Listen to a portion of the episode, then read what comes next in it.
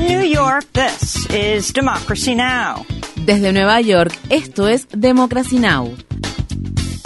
Democracy Now! es un noticiero internacional de radio y televisión que se transmite desde Estados Unidos a través de Internet en democracynow.org. Welcome to Democracy Now!, democracynow.org. Bienvenidos a Democracy Now! en español democracynow.org barra es. El informativo de Guerra y Paz con Amy Goodman.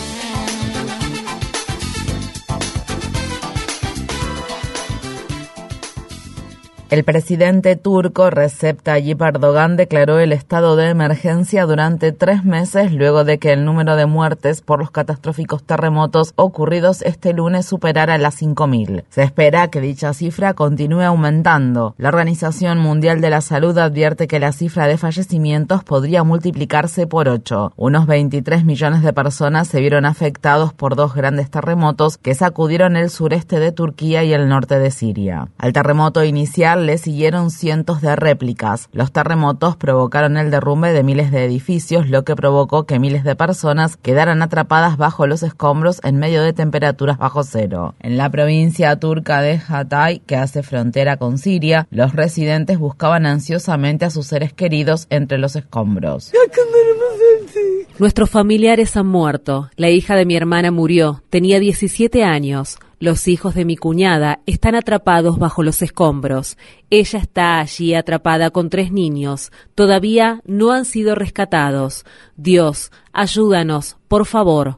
Por favor, recen por nosotros. Les suplico que recen por nosotros. Recen por nosotros. Hay réplicas. No sabemos qué va a pasar con nosotros.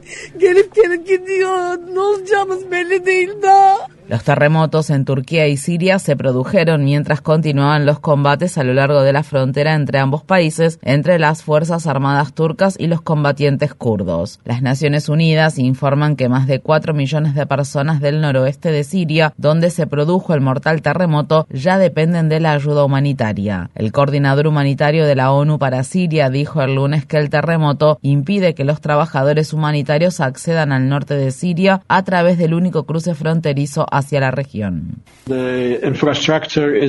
La infraestructura está dañada. Las carreteras que solíamos usar para el trabajo humanitario también lo están.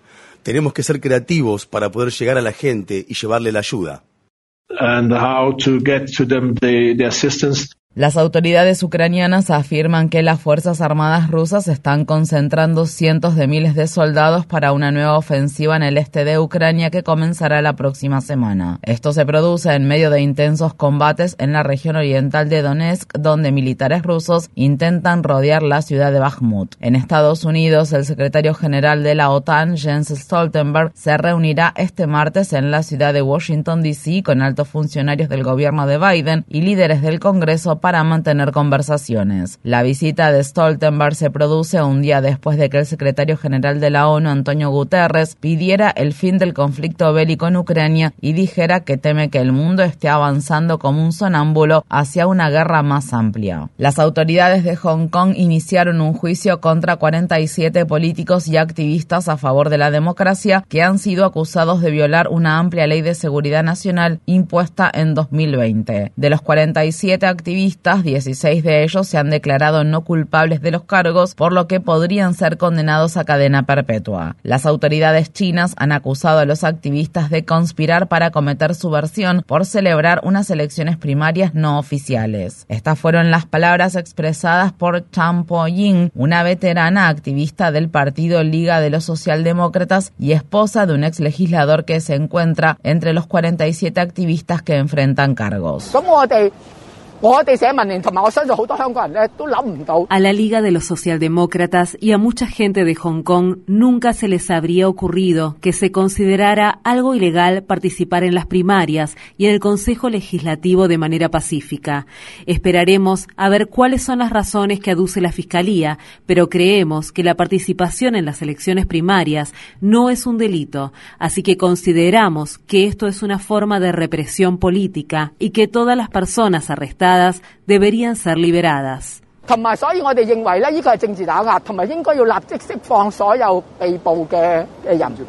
En Estados Unidos, el gobernador del estado de Ohio, Mike DeWine, ordenó el lunes a los residentes de la localidad de East Palestine evacuar sus hogares y negocios después de que un tren de carga descarrilara y esparciera humo y químicos tóxicos en esa comunidad situada a 80 kilómetros al noroeste de la ciudad de Pittsburgh. Tienen que irse. Les estamos ordenando que se vayan. Esto es una cuestión de vida o muerte. El viernes por la noche, el descarrilamiento de un tren de carga desencadenó un enorme incendio que cubrió de humo el área circundante y amenazó con causar una gran explosión. Los restos del tren accidentado contenían sustancias químicas tóxicas como fosgeno, cloruro de hidrógeno y cloruro de vinilo. La compañía operadora del tren siniestrado Norfolk Southern afirmó este lunes que había realizado una liberación controlada de los productos químicos. Algunos residentes de East Palestine que se apiñaron en los refugios de emergencia dijeron que no saben si regresarán a sus hogares después de que se levante la orden de evacuación.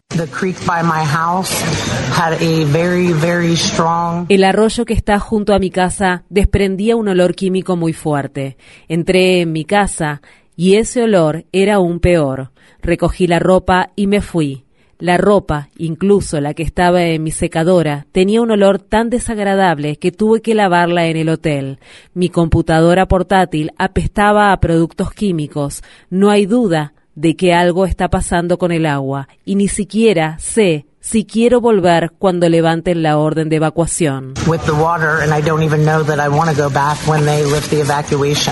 El accidente concitó nuevamente la atención sobre los llamados trenes bomba que transportan petróleo crudo y otras sustancias químicas peligrosas a través de diversas comunidades de Estados Unidos. El gobierno estadounidense criticó el intento de los republicanos de la Cámara de Representantes de crear una comisión para analizar posibles recortes a las prestaciones del Seguro Social y del programa Medicare como parte de las negociaciones para aumentar el límite de la deuda de Estados Unidos. Medicare es un programa público de de salud que garantiza el acceso a la atención sanitaria a millones de personas discapacitadas o de edad avanzada en Estados Unidos. El portavoz de la Casa Blanca, Andrew Bates, dijo al medio de comunicación Bloomberg que el pueblo estadounidense quiere más empleos y precios más bajos, no un panel de muerte para decidir el futuro del programa Medicare y el Seguro Social. Esto se produce después de que los republicanos de la Cámara Baja estadounidense presentaran un proyecto de ley para derogar la ley de reducción de la inflación, una legislación que contiene tiene importantes asignaciones de fondos para combatir la crisis del cambio climático y permite que el programa Medicare pueda negociar costos más bajos de los medicamentos. El presidente de Estados Unidos, Joe Biden, pronunciará este martes por la noche su discurso anual sobre el Estado de la Unión. El evento contará con varios invitados especiales. Uno de ellos será Beth Cross, padre de uno de los 19 escolares que en mayo de 2022 fueron asesinados por un atacante armado en la escuela primaria Rob de la ciudad de estado de Texas. Otros de los invitados especiales serán los padres de Tyree Nichols, un joven afroestadounidense que murió el mes pasado a manos de la policía de Memphis en un hecho por el que cinco agentes han sido imputados con cargos de asesinato. Se anticipa que Biden aprovechará su discurso para impulsar la prohibición de las armas de asalto y la aprobación de la ley George Floyd de justicia en la vigilancia policial. En Estados Unidos, el desacreditado congresista republicano de Nueva York, George Santos, se enfrenta a un nuevo escrutinio después de que un pasante del personal de su oficina en el Capitolio lo acusara de acoso sexual. Derek Myers anunció la acusación en la red social Twitter, donde hizo pública la denuncia que presentó ante la Oficina de Ética del Congreso. Mientras tanto, el medio de comunicación Bloomberg informa que Santos les dijo en 2021 a los posibles donantes de su campaña que había sido productor de Spider-Man Town of the Dark, un musical de Broadway que resultó un fracaso y estuvo poco tiempo en cartelera. Un portavoz del musical dijo al respecto, de todas las tribulaciones que los productores del musical tuvieron que soportar, estamos muy complacidos, orgullosos y aliviados de informar que trabajar con George Santos no fue una de ellas. Asimismo, surgieron informes de que el abogado brasileño que Santos contrató para defenderlo de cargos de fraude en Brasil fue condenado y encarcelado en 2007 por su implicación en un grupo criminal de exterminio. En Estados Unidos, en el estado de Georgia, familiares del activista ambiental Manuel Esteban Paez Terán, de 26 años, dijeron el lunes que varios policías de Atlanta le dispararon al menos 13 veces. La muerte de Terán se produjo durante una incursión que se llevó a cabo el mes pasado en un campamento de manifestantes que protestaban de manera pacífica contra la construcción del centro de capacitación policial conocido como Cop City, un proyecto que cuenta con un presupuesto de 90 millones de dólares que se llevará a cabo en el bosque de Wilani. La familia realizó una autopsia privada de Terán, a quien llamaban Tortuguita, y exigió acceso a la investigación que la Oficina de Investigación de Georgia está llevando a cabo sobre el tiroteo fatal. Los familiares de Terán, incluida su madre Belkis, hablaron públicamente por primera vez en una conferencia de prensa que se celebró este lunes frente al tribunal del condado de DeKalb. En la rueda de prensa, los familiares denunciaron las acusaciones de terrorismo doméstico contra decenas de otros defensores de los bosques de Atlanta que han sido arrestados. Estas fueron las palabras expresadas por Daniel Páez, hermano de Terán. Calificar como terroristas a manifestantes acusados de un delito menor de ingreso ilegal a una propiedad no muestra en absoluto una señal de honestidad y confiabilidad. Que levante la mano quien conozca a algún terrorista conocido por el infame delito de ingresar ilegalmente a una propiedad. Nos han mentido. Esa es la verdad. Hago un llamamiento a los agentes de policía para que tengan el coraje moral de poner a la nación por encima de su lealtad a personas individuales. Usen la fuerza para impedir que sus colegas maten a civiles.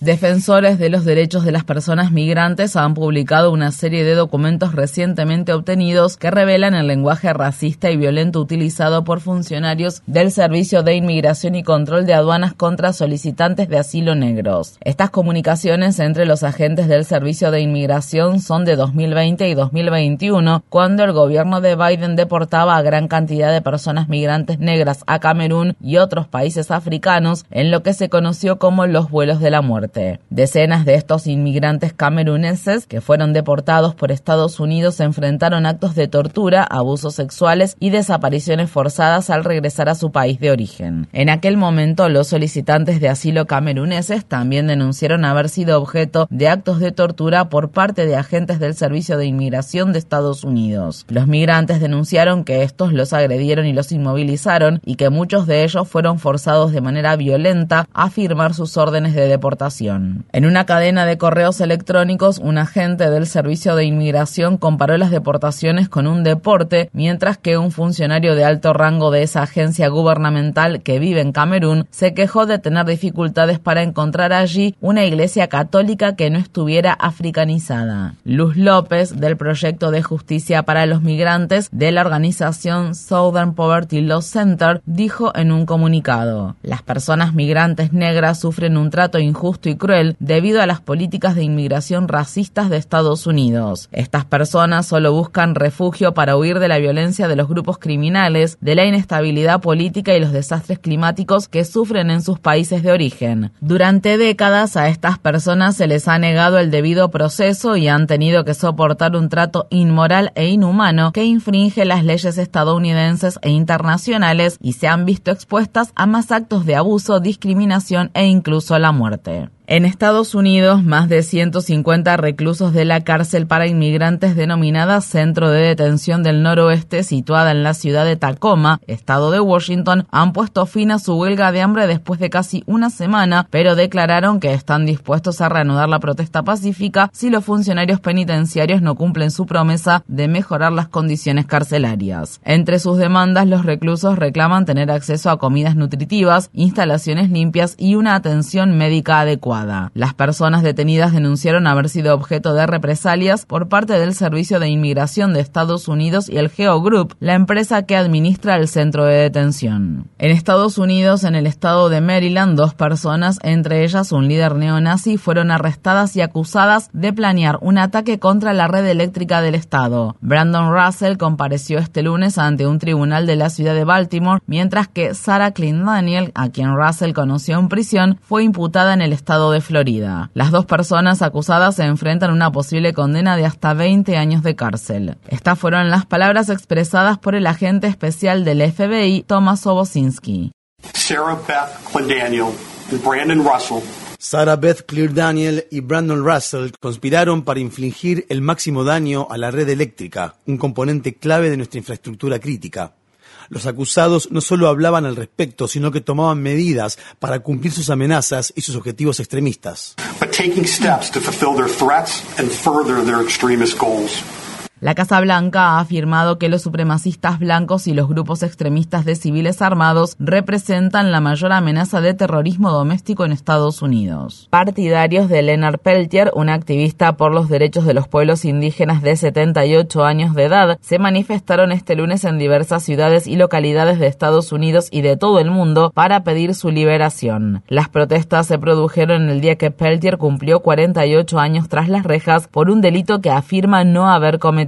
Peltier fue condenado en 1977 por su presunta participación en el asesinato de dos agentes del FBI que tuvo lugar durante un tiroteo que se produjo en la reserva indígena de Pine Ridge. El juicio estuvo plagado de irregularidades y mala praxis de la fiscalía. El mes pasado, la ex agente especial del FBI, Colin Rowley, le dijo al periódico The Guardian que en la década de 1990 ayudó a redactar un artículo de opinión en el que se argumentaba en contra de la liberación de Peltier. Rowley afirmó que durante varios años se adoctrinó a los nuevos agentes del FBI contra Peltier. Estas fueron las palabras expresadas por Cristina Castro, una activista indígena del estado de Nuevo México, durante una movilización a favor de Leonard Peltier que se llevó a cabo este lunes en la ciudad de Santa Fe. Ahora el gobierno está admitiendo que no saben quién disparó contra estos agentes del FBI, pero no le darán a Peltier la posibilidad de un nuevo juicio, ni le otorgarán clemencia o una liberación compasiva, basándose en un acto de pura venganza y en una agenda sistémica de racismo.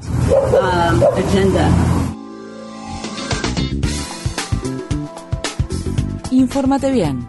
Visita nuestra página web democracynow.org/es. Síguenos por las redes sociales de Facebook, Twitter, YouTube y SoundCloud por Democracy Now! es.